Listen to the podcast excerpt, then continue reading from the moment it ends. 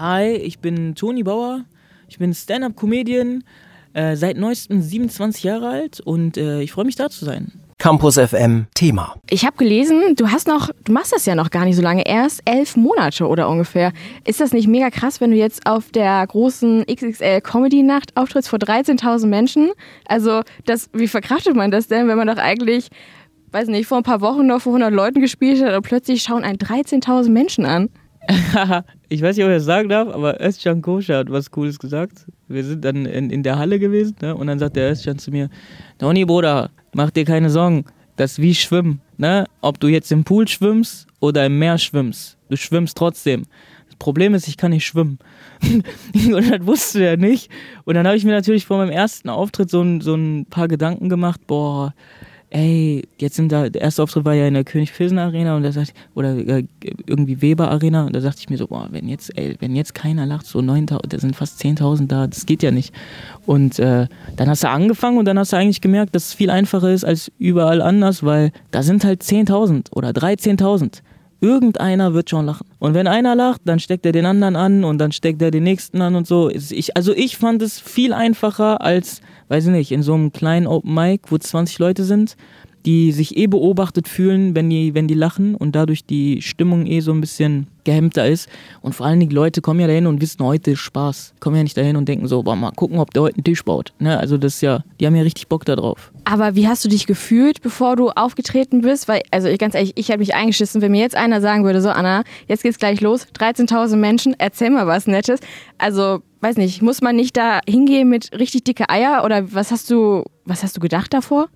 Also ich habe mir original die ganze Zeit eingeredet, Toni, heute sind 13.000 hier, irgendeiner wird dich feiern. Das habe ich mir eingeredet. Und dann habe ich mir original gesagt, ey, wenn einer lacht, dann lacht der zweite, dann lacht der dritte und dann wurde ich immer lockerer. Und äh, auf der Bühne habe ich ja Stand-up gemacht.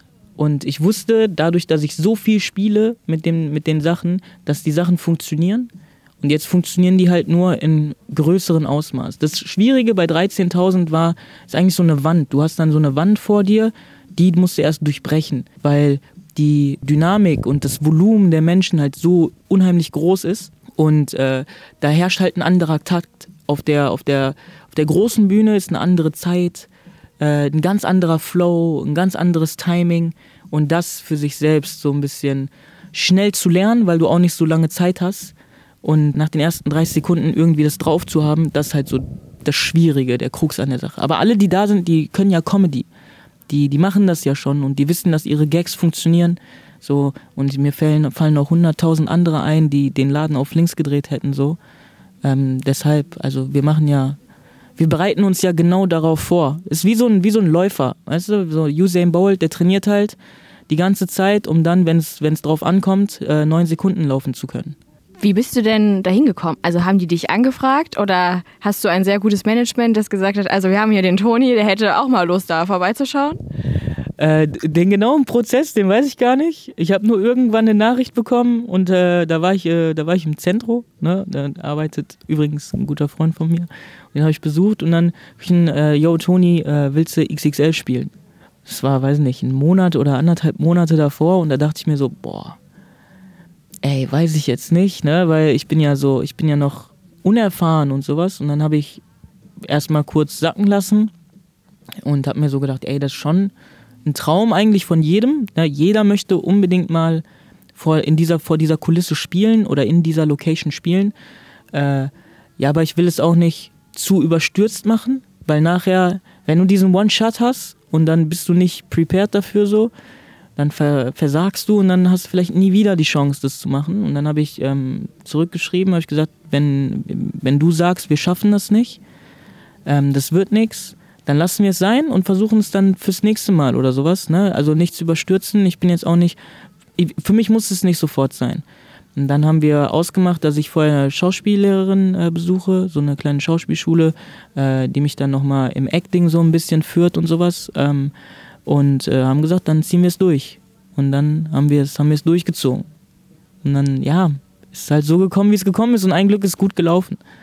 Das war, ich glaube, also ich habe einen riesen, ich habe riesen Leute, die mich gern haben. Du hast doch eigentlich auch erstmal im Wohnzimmer ganz basic-mäßig angefangen. Weiß nicht, wie bist du denn auf die Idee gekommen, okay, ich mache das jetzt? Weil du hast ja vorher auch studiert, also ja, erklär mir das mal. Also generell Comedy?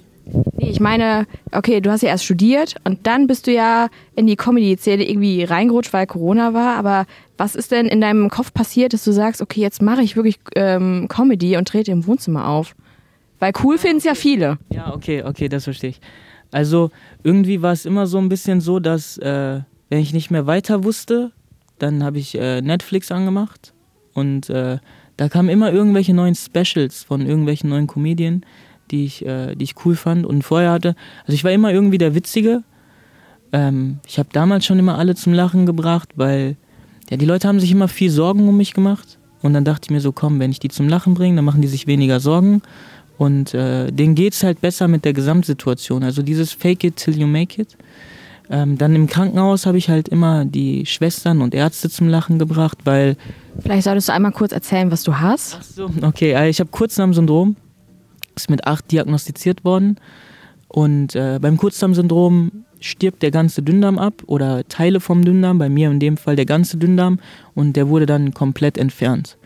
Das bedeutet, ich habe keinen Dünndarm mehr und alles, was ich esse, kann nicht resorbiert werden, also es kann nicht verwertet werden. Und deshalb werde ich an so einem, das nennt man parenterale Ernährung, kann man sich vorstellen wie so ein Beutel, der so mit, mit mit Flüssigkeit gefüllt ist und da sind ganz viele Nahrungspräparate drin, Nahrungsergänzungsmittel, Vitamine, Spurenelemente, Lipide, also Fette und sowas.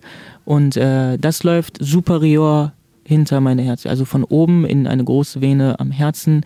Da ist noch ein Schlauch in meiner Brust und es wird ein Schlauch in die Tüte gesteckt, quasi als Verbindungsstück, damit es dann ähm, in mich reinlaufen kann. Und das Ganze läuft jeden Abend 17 Stunden lang.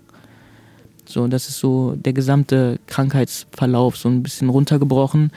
Und äh, ja, Kur Kurzdarmsyndrom ist an sich in erster Linie, wenn man daran denkt, ist jetzt wahrscheinlich nicht so bekannt, ist auch äh, eine relativ seltene Krankheit. Ähm, und die Begleitsymptome sind halt immer schwerwiegend, weil du immer die Gefahr hast, äh, eine Mangelernährung ähm, zu generieren, weil sowas zum Beispiel wie Ballaststoffe oder sowas, sowas kann gar nicht synthetisch nachgestellt werden. Und ähm, aus, dem, äh, aus dem Grund war ich schon häufig Vitaminmangel gehabt und sowas. Und ähm, man muss ein Zusammenspiel sein mit der Ernährung und mit den anderen Organen. Beispielsweise ist die Leber häufig in Mitleidenschaft gezogen. Ne? die Leberwerte sind dann hoch. Da muss man mit der, mit der parenteralen Ernährung entgegenwirken. Alle drei Monate geht man zum Arzt zur Kontrolle, der schaut sich das an. Und äh, ja, aufgrund der Tatsache, dass meine Leberwerte mal sehr hoch waren, ich dann ähm, Fette nicht bekommen oder es gibt dann so Teilphasen, dann ist mal Fette, mal keine Fette. Dann wurde ich blind, äh, da wurde ich gelähmt, also weil ich Vitaminmangel habe und sowas. Also es ist viel, generell viel passiert und deshalb war ich häufig im Krankenhaus. Es hat sehr früh angefangen, im Krankenhaus zu sein. Und ähm, weil meine Eltern oder meine Mama und meine, meine Großmutter, die sind immer gekommen, wann die konnten, aber die konnten halt nicht immer. Und weil ich ein Typ bin, der sehr schnell gelangweilt ist, eine Ärztin hat mal zu mir gesagt, ich habe auffallende Motorik. Weiß nicht, was das bedeuten soll, aber anscheinend bin ich ein Hibbelarsch. und ähm, ja, weil, weil ich dann mega schnell gelangweilt bin, bin ich dann immer zu den Schwestern gegangen, ins äh, Schwesternzimmer und so. Und dann habe ich die zum Lachen gebracht und dann durfte ich bei denen chillen. So, dann äh, musste ich nicht alleine in meinem Zimmer hocken, sondern konnte mit denen essen und so. Oder konnte mit denen am Schreibtisch sitzen, wenn die Kurven geschrieben haben und so. Oder wenn der Arzt gekommen ist, dann habe ich halt den Arzt zum Lachen gebracht. Und in meinem Kopf dachte ich dann, alles klar, wenn der kommt, dann, äh, der hat so viel Stress und so, dann kommt der gern zu mir. Und dann behandelt, ich weiß, dass es nicht so ist, aber in meinem Kopf dachte ich mir, okay, der behandelt mich dann vielleicht ein kleines bisschen besser. Oder lieber sogar. Und ähm, ja, also mit allen Ärzten, die, die mich von damals kennen, die sind meine Freunde eigentlich. So, der, der sind super, die haben mein Leben gerettet, tausendmal. So, dafür danke ich von Herzen. Ähm, ja, und die sind, die sind halt, die sind halt wie Familie eigentlich, ne? Wenn man so, ich habe einen guten, guten Freund, der Arzt ist, der auch alles mit mir, mit mir durchgemacht hat oder viel davon mit mir. Und wir schreiben uns häufig und äh, gehen zusammen ins Stadion ab und zu und sowas. Schuldet es mir übrigens immer noch eine Bratwurst, Kollege. Ne? Nur damit du Bescheid weißt. Hattest du quasi schon immer Interesse an Comedy, aber ich möchte noch verstehen, wann der Punkt war, wo du sagst, okay, ich mache das jetzt selber und ich probiere das jetzt professionell zu machen. Weil klar, man mag das ja, Leute zum Lachen zu bringen, aber das muss ja irgendwie auch irgendeinen Punkt gegeben haben, wo du sagst, okay, jetzt fange ich an in meinem Wohnzimmer und jetzt, weiß nicht, arbeite ich wirklich auf diese große Bühne hin? Ich war, ähm, ich habe ja studiert, ne, zwar Ernährungsmedizin angefangen, abgebrochen, dann habe ich mal Psychologie angefangen, abgebrochen. Ich habe ja gerade schon gesagt, schlimmste Entscheidung meines Lebens gewesen. Katastrophe. und äh, immer wenn so ein Punkt war, wo ähm, wo ich wollte das schon vorher machen, ja, als ich Ernährungsmedizin studiert habe zum Beispiel, da ist, du hast du Blockunterricht gehabt, dann warst du dann da in so einem, in so einem Wohnheim und dann hast du zwei Wochen da Unterricht beballert bekommen und dann konntest du wieder nach Hause gehen. Und als ich dann da war, äh, war ich, wie gesagt, ich kann nicht, also ich kann gut alleine sein, wenn ich allein sein möchte, aber wenn ich einsam bin, und da war es dann so, dann wird mir schnell sehr langweilig. Und äh, als ich dann da gezweifelt habe, ob ich das überhaupt hier alles machen soll, habe ich Netflix angemacht und dann kam von Kevin Hart das erste Programm raus. Und das habe ich mir angeguckt und ich dachte mir so, ah, guck mal, boah, wie cool. Boah, ich will das unbedingt machen. Aber dann dachte ich mir, aber irgendwie kannst du das ja auch niemandem sagen, dass du jetzt, du willst jetzt Comedy machen, weil dann kannst du auch sagen, du willst Zauberer werden. So, die verstehen das ja nicht, die Leute. Und dann habe ich meinen Studiengang gewechselt, weil ich dachte, ey, guck mal, Psychologie ist voll mein Ding. Und dann äh, erstes Semester lief auch gut und ab dem zweiten Semester lief gar nichts mehr, Mann. Ich war da auf so einer Privatschule, da gab es dann Trüffelmayonnaise und so Quatsch. Und damit kann ich mich ja überhaupt nicht identifizieren. Und äh, dann lief es wieder richtig schlecht und dann war es irgendwann im vierten Semester, hat mein Arzt, der mir irgendwie noch die Bratwurst schuldet, äh, der ähm, hat dann gesagt, Toni, guck mal, ich kann dir ein Praktikum klar machen, ne, ähm, bei Fresenius. Fresenius ist in Frankfurt, ist ein Konzern, die sind äh, Medizinhersteller oder Medizintechnikhersteller und machen unter anderem auch meine Beutel. Also die kennen mich auch, ne? Und dann war ich da in Frankfurt und dann ist Corona ausgebrochen. Und dann war ich da einfach ein Jahr Mutterseelen allein so. Da war nichts. Ich hatte keine Freunde, weil die Leute, die im Konzern arbeiten, die haben halt andere Interessen und so. Und das war Katastrophe. Das war richtig, richtig schlimm. Und äh, dann, äh, ja, habe ich äh, Netflix geguckt und dann kam Kevin Harts zweites und drittes Programm raus. Und damals im Abitur oder im Fachabitur ein äh, guter, guter Lehrer gehabt, einen guten Lehrer gehabt, der äh, mich dann irgendwann, ich habe immer so, wenn da so Lehrer, wie, wie heißt es, wenn man zum Lehrer wird? Referendariatsjahr und dann haben die ja so eine Prüfung und dann haben die sich immer ausgesucht, dass man so eine Talkshow-Runde, ne, das ist so eine Talkshow-Runde und ich war immer der Moderator. Und dann habe ich immer moderiert da das, den Quatsch und dann fand der das immer gut und dann kam der und dann zu mir gesagt, wollen Sie nicht die Abschlussklasse moderieren? Einmal habe ich Abschlussklasse moderiert, kam der zu mir und gesagt, ja, Herr Bauer, Sie müssen irgendwas mit Kabarett machen. Da gucke ich ja, sage ich, hören Sie mal, ich habe ja gar keine Ahnung von Politik. Ne? Das ist ja sozialkritisch. Was soll ich denn da erzählen? Ich bin 16 Jahre alt, so was für sozialkritisch. Da dachte ich mir, ach Quatsch, der erzählt nur irgendwas. Und dann war ich in Frankfurt und dann habe ich die Kevin Hart Sachen geguckt. Und wie es Schicksal so wollte, habe ich mir dann gedacht, ey du, ich habe so viel Langeweile, ich schreibe einfach mal ein Buch. Worüber ging das Buch? Einfach mal eben ein Buch schreiben? Über mein Leben. Und dann, also ich habe jetzt nicht kein ganzes Buch geschrieben, aber ich habe ein gutes Skript geschrieben, ne? Also so eine Skizze beispielsweise. Ich glaube, das Buch hat 177 Seiten, also die Skizze, die ich geschrieben habe, war 177 Seiten, habe ich runtergeschrieben und ich dachte mir so, oh guck mal, Schnieke, gutes Ding. So, ich wusste noch nicht, was ich damit mache, aber ist doch schon mal, schon mal cool, ist schon mal ein Anfang. Und dann hat er angerufen hat mich gefragt, Herr Bauer, Sie moderieren jedes Jahr die Abschlussklasse, haben Sie nicht Lust, wieder die Abschlussklasse zu moderieren? Und dann habe ich gesagt, so, ja, ich weiß nicht, ne, ich bin gerade in Frankfurt. Äh, und dann hat er angerufen und, dann, und so, er sagt, er ist kein Problem, ne, das dauert noch, ähm, aber kommen Sie mal vorbei. Und dann habe ich gesagt zu ihm, ich würde gern Comedy machen. Da hat er gesagt, ja, okay, das ist doch kein Problem, das kriegen wir doch hin. Schreiben Sie doch mal was. Dann, ich habe gar keine Ahnung gehabt, wie man schreibt. Ich habe ja keine Ahnung gehabt von Gags und so. Ich habe ja nur meine Idole geguckt so. Ne? Ich habe Kevin Hart geguckt, Chris Rock und so. Ich habe halt die geguckt, die, die man so guckt damals. Wenn man nicht so groß in der, so tief in der Materie ist, dann guckst halt die, die da sind. Und ähm, also generell war für uns Comedy immer groß, weil meine Oma und mein Opa sind sehr zynische Menschen und äh, die lachen selten. Und die haben aber immer gelacht, wenn die auf RTL Comedy geguckt haben. Ne, ist ja ganz egal, wer gelau gelaufen ist, aber dann habe ich die zum ersten Mal lachen sehen. So. Und es war auch schön für mich, wenn die gelacht haben, weil die sonst nicht so viel, nicht so viel gelacht haben, weil die auch ein hartes Leben hatten und sowas. Und äh, ja, dann bin ich dann zu meinem Kumpel gegangen, richtig guter Freund von mir, mit dem er, erarbeite ich auch viele Sachen, mega gebildeter Typ, äh, sehr kunstaffin, ähm, mega belesen, versteht was von Charakterentwicklung und sowas. Nicht im, nicht im Comedy-Kontext, aber was Kunst angeht. Auch spielt selber Piano und sowas. Und dann bin ich zu dem habe ich zu dem gesagt, ich mache jetzt Comedy. Und dann guckt er mich an und sagt zu mir, kauf dir erstmal ein Buch. Dann bin ich losgezogen, Ich habe auf seine Meinung gehört, weißt du? Und dann bin ich losgezogen, habe ich mir ein Buch gekauft, kam zurück und habe gesagt, wir machen jetzt Comedy.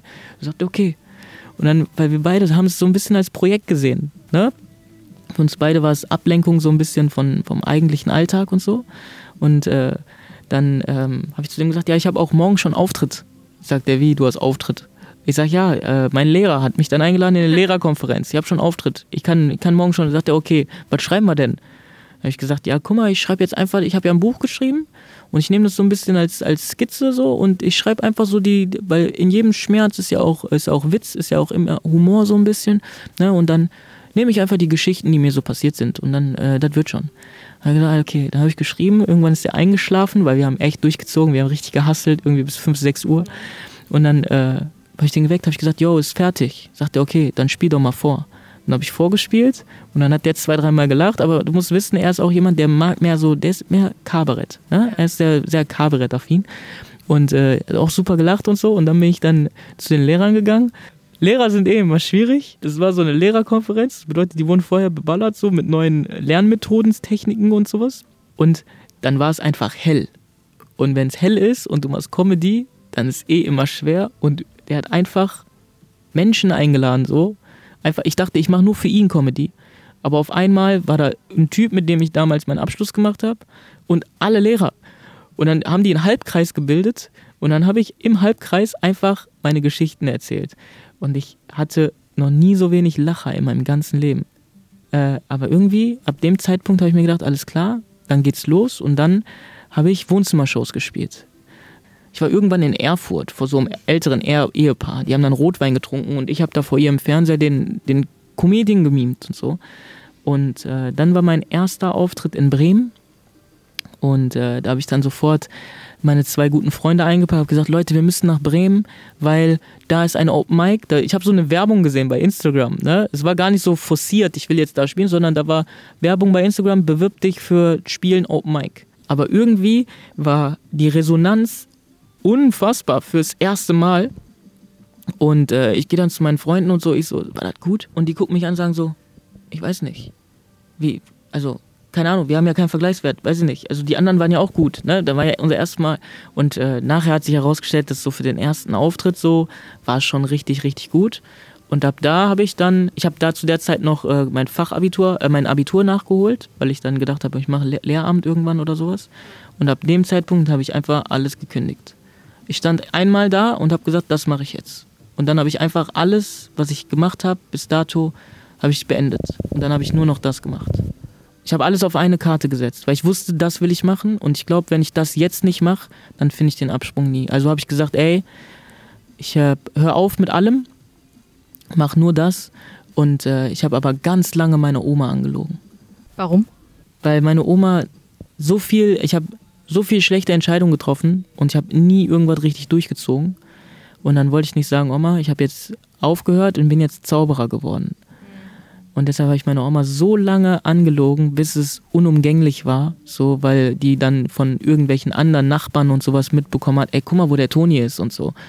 Und äh, ja, jetzt weiß die's, aber die weiß immer, ich sage ihr immer noch nicht, wann ich Auftritt habe und sowas. Also war deine Oma auch noch nie da oder also willst du nicht, dass deine Oma mal kommt? Weil das macht einen doch irgendwie auch stolz, oder? Also ja. sie hat es doch, doch wenigstens bei 1 Live irgendwie mitbekommen, oder? Ich weiß nicht, ich weiß nicht. Also meine Oma ist so, meine Mama kommt, ne, meine Mama kommt und meine Mama ist auch so der, der ehrlichste Mensch so, selbst wenn die, wenn, wenn die, wenn ich ihr Sohn bin, wird die mich danach angucken und sagen, du, das ist scheiße, was du machst. So, meine Freunde sind immer da. Aber bei meiner Oma ist so, weiß ich nicht, so, die ist so, boah, die hat so viel Hoffnung in mich gesteckt und jetzt stell vor, ich enttäusche die. Weißt du, also, das, die soll irgendwann, mein Traum ist irgendwann, die macht den Fernseher an und dann bin ich da einfach. Ohne dass ich ihr Bescheid gesagt habe oder sowas, sondern die macht einfach den Fernseher ganz, die macht auf einmal, schaltet auf zwei und dann bin ich einfach in diesem Programm. Also ich wette darauf, nächstes Jahr ist es soweit. Du hast ja vorhin, du hast ja vorhin schon mal kurz erzählt über dein Kurzdarmsyndrom. Woher kommt das denn? Also kriegt man das einfach oder was, was steckt dahinter? Ist das einfach wirklich so eine Pechsache oder wodurch wird das ausgelöst? Also äh, wir haben natürlich damals immer gefragt, was es ist und ich als kleiner Junge habe mich natürlich auch immer gefragt, was es ist und es ist einfach Pech. Es, äh, ich habe Dünndarm, meinen Dünndarm verloren nach Volvolus. Das bedeutet, der ganze Darm verdreht sich ineinander und stirbt im Körper ab. Und äh, ja, als ich mal, als ich mal Ernährungsmedizin studiert habe, da war äh, Professor Doktor, der im Universitätsklinikum Münster damals gearbeitet hat und äh, da diese Kurzdarmpatienten betreut hat. Und äh, da habe ich mich gemeldet, habe ich gefragt, ja, wie wahrscheinlich ist denn so ein Kurzdarmsyndrom? Ne? Sagt er, das passiert eigentlich nie. Nur mit Dünndarm passiert nie. Und dann sage ich so, ja, und nach Volvolus? Sagt er, boah, da gewinnst du eher im Lotto. Und das ist genau mir passiert. Also ist so, dieses, diese Krankheitsausprägung, so wie ich die habe, ist wahrscheinlich mega selten oder so nach seiner, nach seinem Urteil, nach seiner Aussage ist mega selten. Und äh, ich glaube, so wie ich damit umgehe, ist halt noch seltener. Äh, also ich weiß bis heute nicht, wieso es gekommen ist. Ich weiß nur, dass ich es habe. Und äh, es ist auch egal, wieso es gekommen ist, weil im Endeffekt muss ich damit leben. Darüber mache ich mir jetzt nicht so viele Gedanken eigentlich.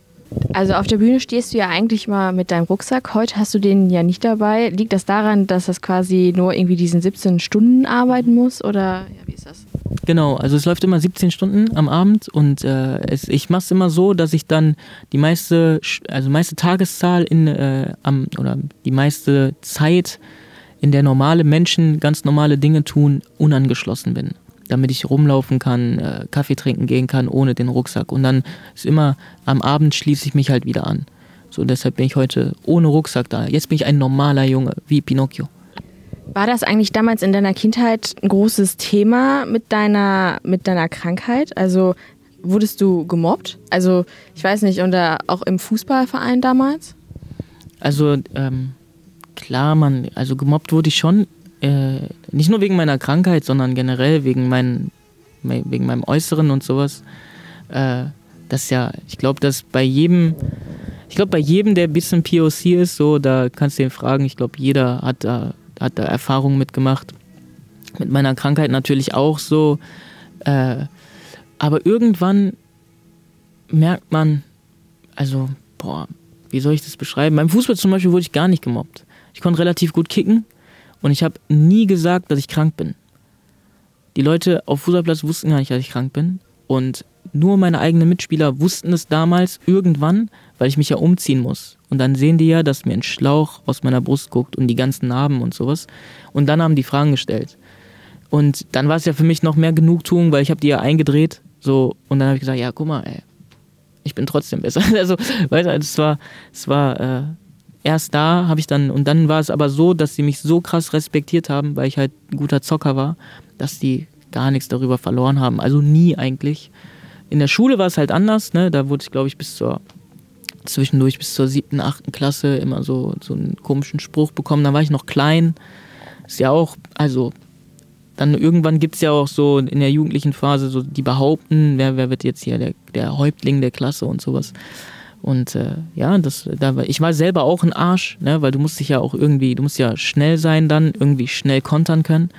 Und äh, dann habe ich halt auch schnell gekontert und dann war es auch nicht immer so, dass ich coole Sachen gesagt habe, so, weil die mich ja auch getroffen haben. Da habe ich immer gedacht, ja komm, jetzt vergelte ich das mit Gleichem und so. Ähm, aber es hat lange gedauert, bis man. Heute zum Beispiel kannst du alles zu mir sagen. Ne? Also, ey Leute, wenn ihr irgendwas unter mein Video schreibt oder so, das juckt mich gar nicht weil ich ganz genau weiß, wer ich bin.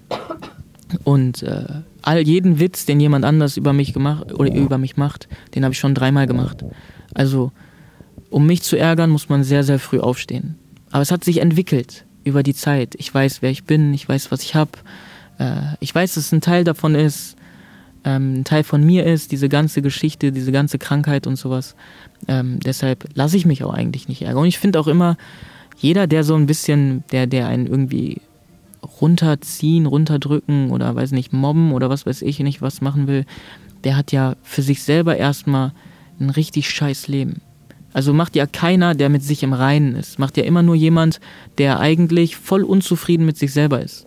Und deshalb tun mir die Leute eigentlich eher leid, was du ja auch vorhin schon mal kurz erzählt hast, dass du zweimal im Koma warst und blind warst. Und ähm, wie war das denn, im Koma zu sein? Also du hast ja erzählst ja auf der Bühne, wenn ich das richtig im Kopf habe, dass dein Freund Hasser, dass du irgendwie deinen Freund Hasser danach direkt geschrieben hast. Aber weiß ich, kriegt man was mit oder wie, wie ist das? Äh, also auf jeden wirkt es ja ein bisschen anders, ne? Äh, manche Leute sagen, die haben außerhalb, die, die kriegen alles mit. Äh, manche Leute sagen, die haben nichts mitbekommen. Ich weiß, dass es bei mir so war, dass ich geträumt habe, also ich habe immer geträumt Träume waren sehr real, aber äh, ich habe immer nur Albträume gehabt. Und in den Träumen bin ich gestorben. Und wenn ich tot war, dann hat ein neuer Traum von vorne begonnen, in dem ich auch wieder gestorben. Es war so eine endlos Aneinanderreihung. So eine endlose Kette. Ich habe viel halluziniert. Ähm, ja, keine Ahnung, dass da irgendwelche Affen in meinem Krankenhauszimmer. Ich habe gedacht, ich bin in, äh, ich war in Essen im Krankenhaus zum Beispiel. Ich dachte, ich bin auf einem U-Boot äh, irgendwo im, im, im, Mittelmeer, Alter. Ähm, ja, dann habe ich irgendwelche Schwestern gesehen, die gar nicht existiert haben, weil die Projektion meines Hirns waren Menschen, die ich kannte. Und dann gibt es natürlich Schwestern, die ich kannte, ne, Krankenschwestern, die ich krank, äh, kannte. Ähm, und die gab's, die waren ja natürlich gar nicht da, so, weil ich die gesehen habe, die mich damals, als ich klein war, aufgepäppelt haben. Die, die haben ja gar nicht existiert da in dem Kontext, wo ich da gerade war. Also das, das ist bei mir abgegangen. Ja, krass, aber dann, also stimmt das wirklich, dass, also gibt es Hassan wirklich, wie du in deinem Programm ja. erzählst? Und war das wirklich deine erste Reaktion, erstmal Hassan zu schreiben? Hassan gibt es wirklich. Hassan ist auch mein bester Freund, mein ältester Freund. Ähm, der hat damals schräg gegenüber meiner Oma gewohnt. Und äh, zweite Klasse, ne? wir sind zusammen in die Grundschule gegangen. Zweite Klasse sind wir gute Freunde geworden. War der Erste, der mich im Krankenhaus besucht hat, als die Krankheit ausgebrochen, äh, ausgebrochen ist und sowas, wo wir kleine Kinder waren. Hassan gibt es wirklich. Und du musst dir vorstellen, dass es passiert ist, da ist man gerade so 16, 17 so, ne? Da fängt erst mal an, 15, 16, 17, wenn man bist erstmal so, ziehst dich cool an und dann gehst du mal nach Düsseldorf in die Altstadt und so. Und er wollte immer, dass ich dabei bin, weil ich halt sein bester Freund bin. Und der hat mir original diese Texte geschrieben. Der hat mir original diese Texte geschrieben. Und die letzte Nachricht war original eine Beleidigung. Also einfach so, ne, aus dem Nichts. Und als ich wach geworden bin, hat meine Mama mir wirklich einfach mein Handy gegeben. So, die hat gesagt, hier, mal schreib mal zurück. Und dann habe ich da gesehen, habe ich alle Nachrichten gesehen. Und dachte ich mir so, ach du Scheiße, Alter, muss den, ich muss den, ich muss den anrufen. So, ich muss den ja, sonst geht ja nicht. Ich ruf den an. Und das Erste, was der zu mir sagt, sagt er, Toni, du bist ein Bastard. Das Erste, was der sagt. Ich stell mir so, was habe ich denn getan? Der so, Bruder, du meldest dich, wo warst du? Hast du neue Freunde und so? Ich so, nein, Bruder, ich war im Koma. Und das ist kein Witz. Seine Antwort war, tschüss. Warum sagst du nicht Bescheid? Und da dachte ich mir so, Alter, das kann sich kein Mensch ausdenken. Bruder, ich bin im Koma. Ich kann dir nicht Bescheid sagen. Niemand kann dir Bescheid sagen. Und dann redet der, natürlich dachte der, irgendwer, jemand anders sollte dem Bescheid sagen, so. Aber am Ende, ist kein Witz, sagt er einfach zu mir, okay, Peace, gute Besserung. Gute Besserung, Bruder, ich bin im Koma, was für gute Besserung, ich war im Koma, was für gute Besserung, ich liege hier im Krankenhaus, komm vorbei, bring mir irgendwas mit, aber doch nicht gute Besserung. Der Typ ist ein Film. Ich bin immer ehrlich, ich glaube gar nicht, dass ich so witzig bin. Meine Freunde machen nur witzige Sachen. glaube, es ist aber auch wichtig, dass einem das auffällt. Also ich hatte ja gar nichts mit Comedy zu tun, aber seitdem ich in dieser Comedy-Szene hier bei euch drin bin, durch den Comedy Clash, also ich glaube, ihr seid alle sehr, sehr aufmerksam. Ähm, wie harmoniert das denn mit ähm, Hassan? Also ich, würd, ich möchte nichts gegen Hassan sagen, aber ich glaube, er ist ein bisschen verballert, sage ich mal vorsichtig. Und wenn du so Dinge total wahrnehmen kannst, also wie harmoniert das denn? Also super. Super. Hassan ist gar nicht verballert, ne? Hassan ist, äh, ich würde sagen, Hassan ist. Aber warte, aber Hassan kennt doch wahrscheinlich deine Krankengeschichte und kann man sich da nicht irgendwie was zusammenzählen, wenn, wenn sich irgendwie der beste Freund mehrere Wochen nicht meldet? Touché. Du hast recht. Du hast recht. In dem, ja, da war der. Der war ein bisschen durch den Wind, ich weiß auch nicht. Ne? ja, Hassan ist so, also ab und zu gibt es auch so Phasen, da meldet er sich einfach so acht Monate nicht bei dir.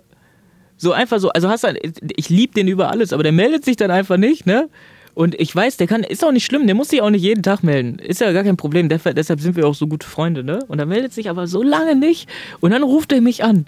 Und dann denke ich mir so, boah, cool, warum, also was, was will der mir jetzt sagen, ne? Und dann sagt er, ey, Bro, nee, aber guck mal, ich habe ein neues Spanien-Trikot gekauft. Ich denke mir so, wen juckt dein Spanien-Trikot, Bruder? So, ja, dann, und dann bist du gut, sag ich, ja, was denn? Ja, Torres, Bruder, 20 Euro, TK Max, geh mal dahin. Und dann war, das war unser Gespräch, dann liegt er auf, da sagt der, hau rein. der ist Hassan einfach. Hassan ist halt einfach so ein Typ, der, der, wenn er eine geile Information hat, die er geil findet, dann gibt er dir die. Und wer nichts zu sagen hat, dann sagt er halt auch nichts. Und ich glaube, das ist auch so gut, das, deshalb verstehen wir uns so gut, weil ich laber am laufenden Band und der hört nur zu. Kommt Hassan denn auch zu deinen Auftritten? Oder, also du hast ja von, von ich glaube, hieß er Jerome, habe ich es richtig in Erinnerung? Jerome äh, kommt ja häufig, aber kommt denn auch Hassan? Also weiß er, dass er ein Teil von deinem Programm ist? Oder erzählt dir das dann auch erst acht Monate später und sagt, ach ja, ich war übrigens bei der 1 Live Comedy äh, Nacht? nee, Hassan kommt auch. Hassan kommt auch. Also alle Freunde kommen. Also ich habe die, also was das, ich habe die besten Freunde der Welt. Die unterstützen mich so unfassbar und ich bin immer der Meinung, weil ab und zu werfe ich dann was im Raum und dann kommt von jedem irgendein Input und womit du, ich glaube, wenn die nicht da wären, wäre ich niemals so schnell und so weit. So, natürlich gibt es einen, der da rausragt, weil ich jeden Tag eigentlich mit dem irgendwas am Erarbeiten bin, aber alle machen, alle geben Gas, irgendwie, für alle ist es ihr Baby geworden, so ein Stück weit. Schon, schon ganz cool. Und dann Hassan, ja klar, wenn, der, der ist auch jemand, dann, dann ruft er mir an und sagt, ich habe noch einen Witz für dich. So, ne? Und äh, die Witze sind halt nicht immer gut, ne? Aber du bist ja gut, du sagst, boah, toll, den kann ich bestimmt verwenden. Ich muss nur gucken, wo ich den einbaue und so. Er sagt, alle sind Hammer. Alle sind Hammer, alle geben Gas. Macht schon Spaß mit denen, die sowas machen. Was ist denn mit deinen Großeltern? Also du bist ja auch damals, hast du erzählt, dass deine Mom ja, dass du erst bei deiner Mom gewohnt hast und die Struktur wohl eher nicht so war. Und wie ist es denn gekommen, dass du zu deinen Großeltern gezogen bist? Aber dieses ganze Hin und Her, was war denn da los? Ja, also ich bin mit 16 kurz zu meinen Großeltern gezogen, weil die Schule in der Nähe war. Und dann bin ich mit 18 wieder zurück, ein Jahr, und dann wieder zu meinen Großeltern, einfach wegen der Konstellation, weil es gepasst hat. Meine Mama und meine Großeltern sind nicht so die groß, größten Fans voneinander, weil meine Großeltern sind angeheiratet, also sind nicht meine leiblichen Großeltern, sondern sind angeheiratet durch den Ex-Mann meiner Mama. Ist, jetzt, muss, jetzt muss man auf Sendung sein. Jetzt ja. da, darf auch nicht so, jetzt darf nicht so spät sein. Und äh, genau, meine Mama ist so nicht der strukturierteste Mensch gewesen. Ne? Also beim, meine Mama war so Freigeist.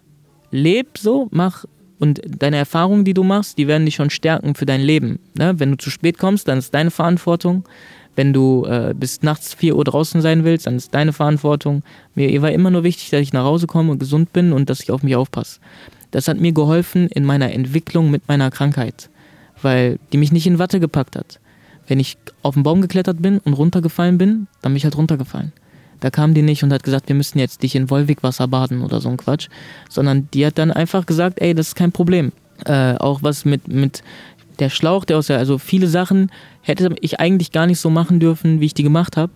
Aber dadurch, dass meine Mama meine Mama war, habe ich die gemacht und die waren sehr gut für meine Entwicklung ab dem Zeitpunkt, ab dem man so ein bisschen Struktur braucht, weil man eh nur Flausen im Kopf hat, so wenn man jugendlich wird, weißt du ja selber, dann ist man ja eh anstrengend, man hat Flau, man denkt an ganz andere Dinge und sowas.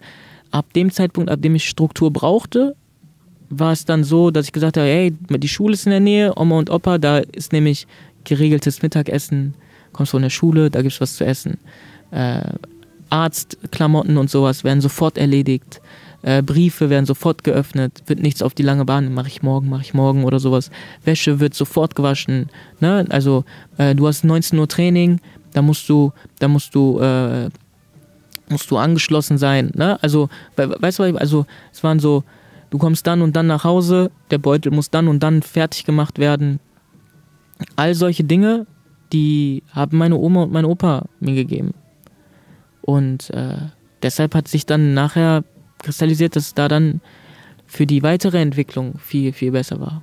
Aber glaubst du, dass deine Mom so auch so ein bisschen was dazu beigetragen hat, dass du gesagt hast, okay, ich suche mir jetzt den Weg zur Bühne und mach das einfach, weil ich auch so ein Freigeist bin?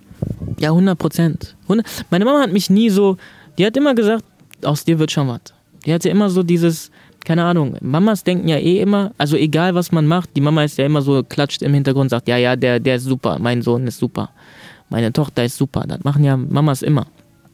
Äh, aber irgendwie hat die mir immer Sicherheit gegeben und hat gesagt, du, machst das schon. Du, du machst schon irgendwann. Ich, ich wusste, irgendwas machst du. Und äh, als ich dann gesagt habe, Mama, ich mache Comedy, dann hat die gesagt, ja, das ist 100 Prozent. Das war schon immer so. Das ist gar nichts Außergewöhnliches, sondern du warst es, du bist es, das ist dein Ding. So, du bist einfach dafür so geschaffen. Keine Ahnung. Und dadurch, dass ich jetzt so viel, ich erzähle ja viel über meine Krankheit, viele äh, kranke Leute schreiben mir, nicht nur Kinder, sondern auch Eltern, die dann sehen, wo ich, wo ich weiß, okay, ich glaube, meine Mama war so alt wie ich, als ich krank geworden bin. Ich könnte es niemals. So, wenn ich jetzt einen Sohn oder eine Tochter hätte, die krank werden würde, ich wüsste gar nicht, wie ich damit umgehen soll. Meine Mama ist so stark gewesen, die hat es einfach gepackt so. Und äh, für die Eltern, die genau das Gleiche durchleben wie meine Mama damals, ist natürlich mega schön zu sehen, dass es auch anders geht. Ne? Dann sehen die mich dann irgendwo stehen und dann denken die sich, ey, guck mal, der geht so damit um. Und äh, kurz bevor XXL war, hat mir zum Beispiel ein kleines Mädchen eine Sprachnachricht gemacht, die krank war, die genau das gleiche hat wie ich. Die hat mir viel Glück gewünscht und hat gesagt, die hat auch einen Schlauch. So, und da ist mir dann klar geworden, das Ganze ist ganz, ganz, ganz viel, viel größer als nur, dass ich mich gut fühle oder dass ich irgendwie auf der Bühne stehe und so. Es ist viel größer, es kann, es ist so, irgendwie macht alles Sinn. So, kennst du das, wenn du am Ende irgendwo stehst und dachtest, boah ja, Mann, es hat alles Sinn gemacht so. Und ich glaube, es ist, ja, ich weiß nicht, ob ich das, aber wenn, wenn der liebe Gott dir gezeigt hätte, guck mal, du musst das alles erleben, damit du das machen kannst, dann hättest du irgendwo gesagt, nee, kein Bock drauf. Also hat er mich einfach das alles erleben lassen, um mir das zu geben. So. Ich finde, das ist ein schönes Schlusswort, Toni, oder? Ja. ja, hundertprozentig. Hundert Prozent. Also ich finde das total krass, wie du mit deinen Sachen umgehst. Und ja, ich glaube, ich nehme viel mit von dir, Toni. das freut mich. Es hat mir sehr viel Spaß gemacht. Vielen Dank für deine Zeit und ähm, wir sehen uns am 10.12. im großen Finale. Dann könnt ihr für den Toni abstimmen. Ähm, kommt gerne vorbei. Es gibt Tickets noch bei uns zu gewinnen. Aber ihr könnt auch gerne mal welche kaufen. Kommt vorbei, ich freue mich. Wird eine super Show, super Comedians sind da, äh, super Moderator ist da. Die Stimmung ist immer sehr familiär. Also, ich würde mich freuen, wenn ihr kommt und Peace. Campus FM klingt anders.